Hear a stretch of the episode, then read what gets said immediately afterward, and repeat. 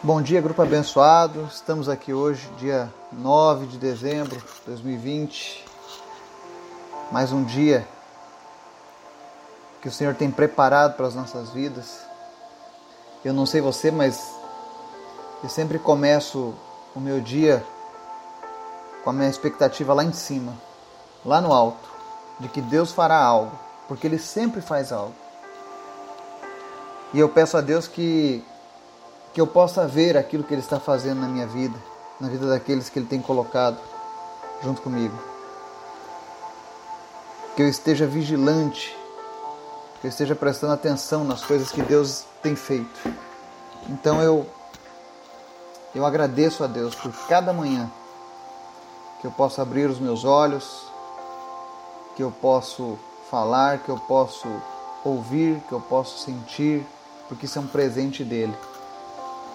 Eu agradeço a Deus pela tua vida, você que tem nos seguido, que tem nos acompanhado, que tem feito parte deste grupo. É muito bom ver as pessoas compartilhando a sua fé, a sua oração, orando uns pelos outros, fortalecendo uns aos outros, cumprindo verdadeiramente os propósitos de Deus.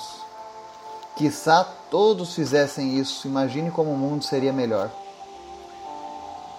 Mas graças a Deus, que nós temos uns aos outros aqui, para orarmos, para intercedermos, para celebrarmos, para chorarmos juntos. Essa é a família que Deus tem levantado.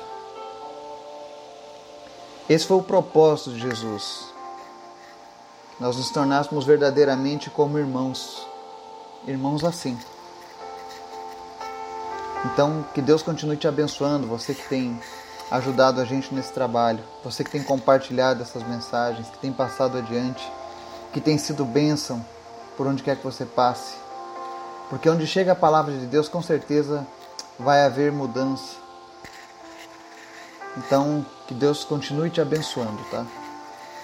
É, hoje nós vamos para mais um estudo, lá no livro de 2 Reis, ainda referente à vida do profeta Eliseu. E hoje nós vamos aprender uma lição importantíssima com a vida daquela mulher sunamita, aquela dos estudos anteriores. E se você perdeu os nossos estudos anteriores, você pode nos localizar no podcast do Spotify, da Google, no Facebook, no WhatsApp, ou se você precisar de algum envio específico, manda um e-mail para mim no vargaslirio@gmail.com. Vou ter o maior prazer em compartilhar contigo aquilo que o Senhor tem colocado no meu coração. Amém? Vamos ao nosso momento de oração. Obrigado, Pai, por essa manhã. Obrigado, Deus, pela tua misericórdia que se renovou sobre as nossas vidas. Obrigado pela tua palavra que é viva e é eficaz. Obrigado, Senhor, pelas tuas misericórdias que são derramadas nesse exato momento sobre nós. Obrigado, Senhor. Nós só temos que te agradecer nessa manhã. Te agradecemos, Pai, pela vida do Gabriel, do Rafael, do Laurindo, que o Senhor tem sustentado até aqui. Obrigado pelos livramentos que o Senhor tem dado na vida deles. Nós cremos, meu Deus, que o Senhor vai completar a tua obra e que muito em breve eles estarão testificando para outros aquilo que o Senhor tem feito na vida deles. Obrigado, Jesus. Continua fortalecendo as famílias, aumentando a fé deste povo. Continua abençoando aqueles que estão contribuindo para os cuidados deles. Em nome de Jesus, eu peço que o Senhor estenda também essa mesma bênção para todos os demais que estão sofrendo agora a luta contra alguma enfermidade. Em nome de Jesus, vem Espírito Santo e visita agora todos os enfermos que estão ouvindo esta mensagem e que sejam curados em nome de Jesus. Se existe alguém sofrendo alguma opressão maligna, em nome de Jesus, que todo mal recue e que essa pessoa seja liberta agora, para a honra e glória do Senhor Jesus. Pai, em nome de Jesus, fala conosco, Senhor, nessa manhã através da tua palavra, nos ensina nos ensina a praticar a tua palavra, aumenta a nossa fé, Senhor. Que nós não venhamos a enfraquecer diante das lutas, mas que nós venhamos a tomar os exemplos da tua palavra e a cada luta sairmos fortalecidos e ainda mais confiantes no Senhor. Te agradeço, meu Deus, pela vida do Peter. Ainda que esteja à distância, que ele esteja nos Estados Unidos, eu tenho recebido, Senhor, os relatos dos milagres no meio dessa família. E nós continuamos crendo na restauração daquele casamento, na restauração daquela família. Que em nome de Jesus, Pai, nós vamos receber notícias de que o Senhor completou a tua obra no meio deles. Obrigado, Jesus. Porque não existem barreiras, não existem distâncias para o agir do teu Espírito Santo. Obrigado, Deus, porque nós podemos ser úteis a ti. Abençoa cada pessoa que está orando nesse momento, intercedendo, para que ela seja uma bênção durante este dia e que ela possa, Deus, ver os teus milagres se concretizando a cada manhã. Obrigado, Deus, e fala conosco em nome de Jesus. Amém.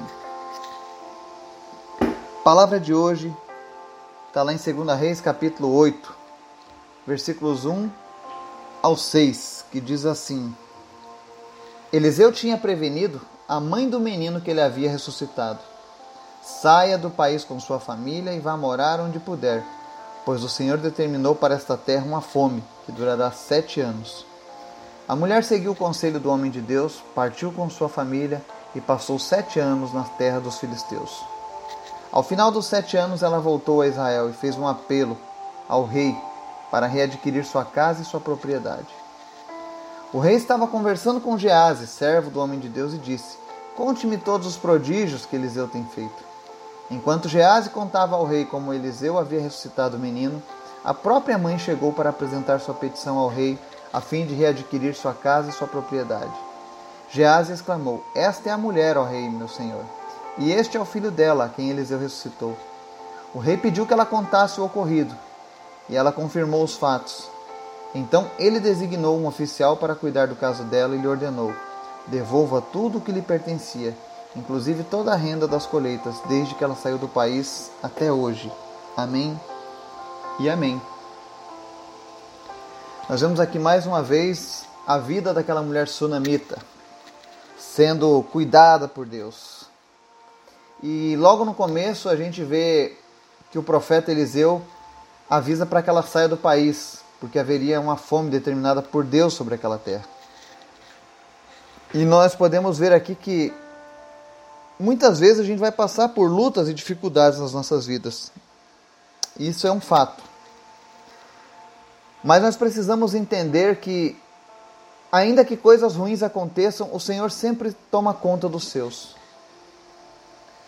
O Senhor alertou aquela mulher através do profeta Eliseu e fez com que ela saísse daquela terra, para que ela não passasse fome junto com os demais. Eu sei que o mundo está vivendo uma crise em muitos lugares, mas eu creio e vejo pela fé que aqueles que têm sido fiéis ao Senhor não têm passado por esse mesmo desespero. Eu posso testificar isso, eu posso testemunhar isso com as pessoas que eu conheço que servem a Deus. Elas não têm se desesperado, elas não têm tido medo de enfrentar essa pandemia. Pelo contrário, estão descansando no Senhor, estão sendo cuidados pelo Senhor. Eu sei relato de pessoas que têm sido sustentadas pelo Senhor durante esse tempo. Eu tenho testemunhos de que de pessoas que mesmo sem vender continuam tendo o seu soldo garantido. Isso tudo é presente de Deus nas nossas vidas. É a prova de que Deus cuida dos nossos. Então muitas vezes o Senhor vai permitir que aconteçam coisas ruins, mas ele vai sempre tomar conta de nós. Aquela sunamita após seguir o conselho de, do homem de Deus, ela se separou de suas posses, de tudo que ela tinha e foi para uma terra distante. Existem horas que a gente precisa recuar e abandonar tudo para que a gente possa continuar na nossa missão. Inclusive Jesus ele ensina no Novo Testamento que nós devemos deixar tudo por amor a ele. E ele nos garante que aquele que deixar pai, mãe, irmãos, filhos por amor a ele, receberá cem vezes mais, se não nesta vida, mas na outra. Ou seja, toda, todas as vezes que você for chamado a deixar algo em obediência à palavra de Deus, não se preocupe. Deus sempre proverá a restituição. Deus nunca vai ficar em dívida com ninguém. Então, sejamos obedientes. Aquela sunamita, ela era uma mulher de muitas posses, como a gente tinha visto nos estudos anteriores. Mas ela não pensou duas vezes, ela não ficou questionando, ela falou: "Não, mas eu tenho bens, eu tenho eh, não". Quando o homem de Deus disse: "Saia e vai para outra terra com sua família", ela pegou e foi. Ela não ficou questionando. Ela não ficou com birra. Ela não ficou chorando.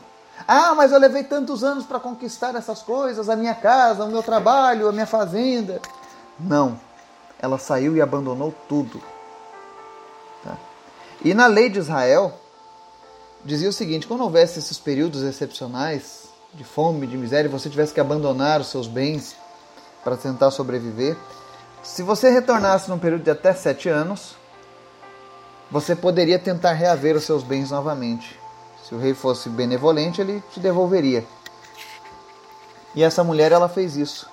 Quando encerrou os sete anos, ela retorna para sua terra natal.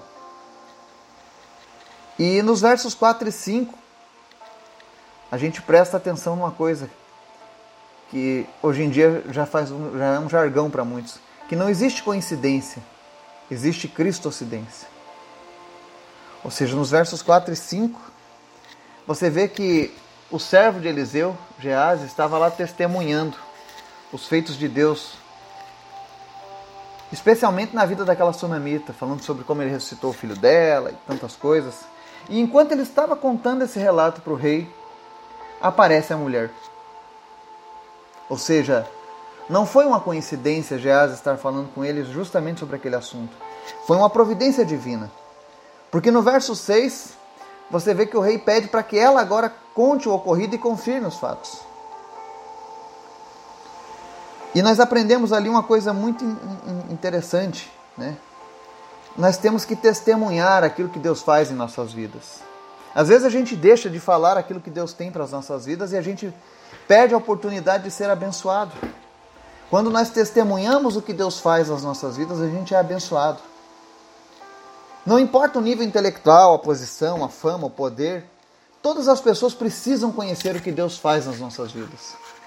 Naquele caso ali era o rei de Israel. Ele queria saber o que Deus tinha feito na vida daquela mulher. E ele queria ouvir da boca dela. E você vê que quando ela conta o ocorrido, de uma maneira muito especial, aquele testemunho de Deus na vida dela garante que ela seja restituída de tudo que ela deixou para trás durante aqueles sete anos.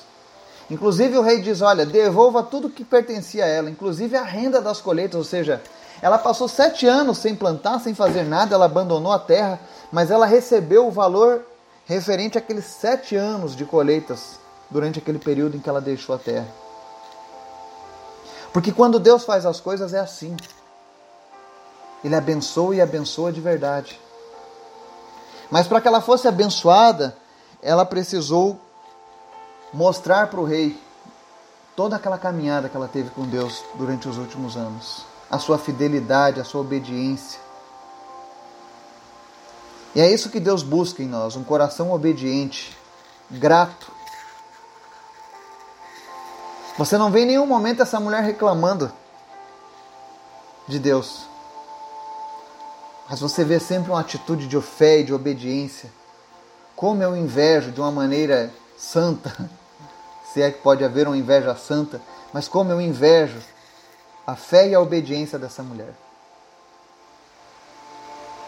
Eu oro a Deus para que eu tenha a ousadia de Eliseu, mas, por, mas que eu tenha também a obediência dessa sunamita. Porque ela compreendia exatamente o que Deus tinha para a sua vida. E ela não abria mão das posses e das vitórias que Deus havia conquistado para ela. A palavra de Deus nos diz que Jesus conquistou para nós todas as bênçãos que precisamos lá na cruz do Calvário. E ele diz inclusive que as bênçãos correrão atrás de nós e não nós atrás de bênçãos. Essa mulher viveu isso. As bênçãos de Deus corriam atrás dela. Por mais que tivessem altos e baixos, o Senhor sempre restaurava a sua vida. O Senhor sempre mantinha os seus sonhos. E a última lição que a gente tem nesse estudo de hoje é que aquilo que Deus tem para nós jamais vai ser tirado. A gente só perde aquilo que nunca foi nosso. Mas aquilo que Deus nos deu, ainda que a gente seja separado por um tempo disto, um dia ele retornará. Um dia isso vai ser restaurado. A nossa única perda para sempre vai ser daquilo que nunca foi nosso. Portanto, se você perdeu algo na sua vida, que você acha que não tem mais jeito, se você foi obrigado a recuar, se você foi obrigado a abandonar, seja a sua empresa, seja o seu sonho de infância, seja o seu casamento, seja a esperança de resgatar um filho ou um familiar, creia, continue crendo no Senhor. Continue testemunhando as coisas que Deus fez em sua vida, ainda que você tenha passado os últimos sete anos fugindo da fome. Testemunhe o que Deus fez na sua vida. Existem pessoas que precisam ouvir o seu testemunho. E quando você abençoar essas pessoas, tenha certeza, vai ser o início de um tempo de restituição na sua vida, assim como foi na vida daquela mulher. Que Deus esteja nos ensinando cada vez mais através da Sua palavra. Que Ele nos dê essa obediência, que Ele nos dê essa confiança que essa mulher tinha na palavra de Deus, porque ela confiou totalmente. Ela abandonou tudo e depois ela retornou com a certeza de que o que era dela voltaria para suas mãos. Que o Senhor esteja nos abençoando, que o Senhor esteja nos ensinando e nos dê um dia na Sua presença, em nome de Jesus.